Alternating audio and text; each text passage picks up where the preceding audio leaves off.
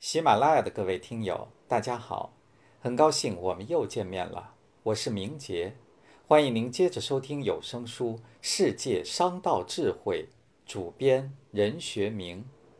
今天我们要一同分享的是本书的第九章：印度商道，做生意也不忘宗教。第六节：节俭朴素，有钱花在刀刃上。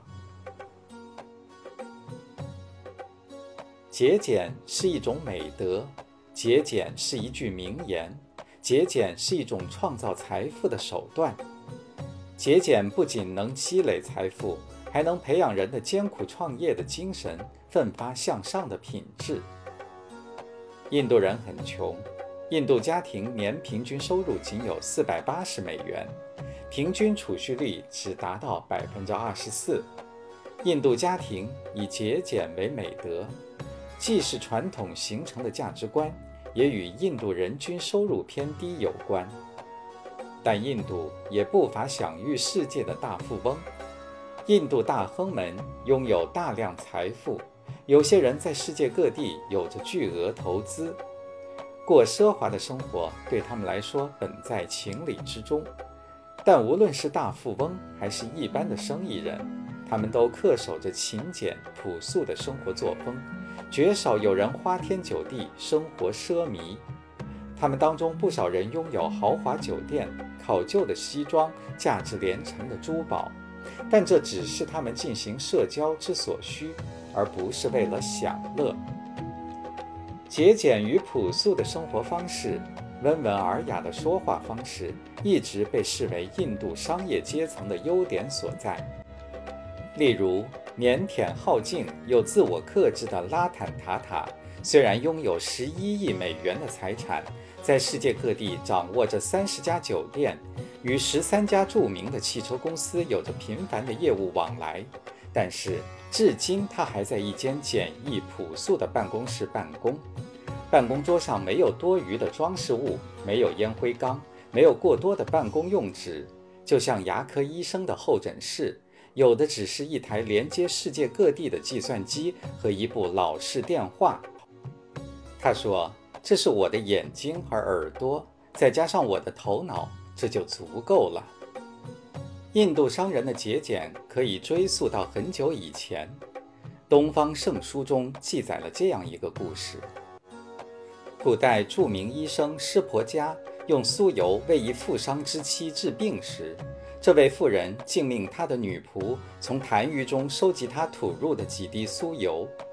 妇人见湿婆家感到惊异，便告诉他说：“大夫，像我们这样的人家，知道为什么要这样节约。这点酥油可以给仆役或工匠们涂脚，也可以倒进油灯里。节俭也绝不同于吝啬，节俭是当用则用，当省则省。”花费恰到好处，吝啬则是当用不用，不当省的也要省。英国著名文学家罗斯金说过：“通常人们认为‘节俭’这两个字的含义应该是省钱的方法，其实不对，节俭应该解释为用钱的方法。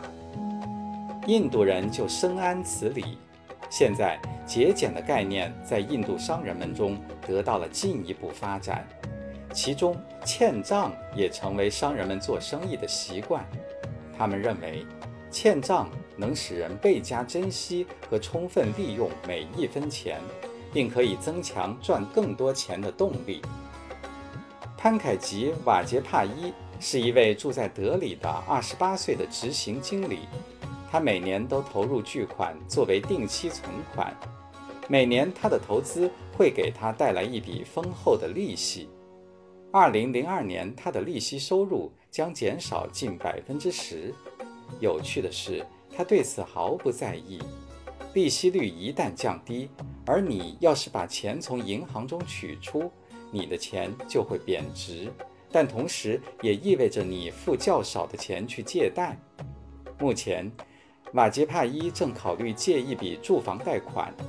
这位冷静而精于算计的小伙子说：“利息最低时，我每年付的利息要少得多，这无疑物有所值。”对此做法，仁者见仁，智者见智。但其中印度商人节俭办事的作风与此可略见一斑。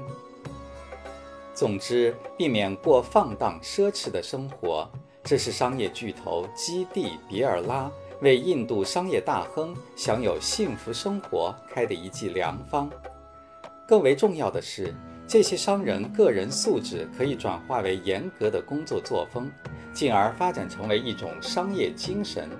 它使人相信，印度商业终究有一天会使他们的这种精神发扬光大。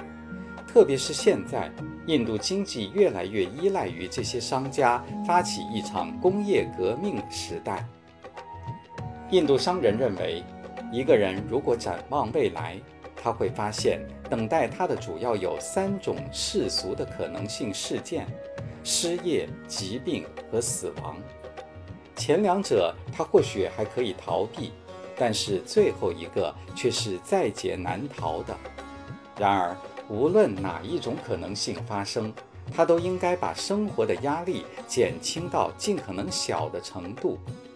这样生活和这样安排是一个精明人的职责。这样做不仅是为了自己，而且是为了那些把安逸和生存都依附于自己的人们。这样来看问题，诚实挣钱和节俭使用是极为重要的。正当赚钱是吃苦耐劳、不懈努力、不受诱惑和得到回报的希望的表现，而合理使用是精明能干、富有远见和自我克制的体现。这一些都是神的恩惠。节约每一分钱是印度商人的精神，像拉坦塔塔那样拥有工作必备的眼睛、耳朵和一个精明的头脑就足够了。因此，在与印度人做生意时，首先不可以貌取人。衣着寒碜的老头，说不定就是一位百万富翁。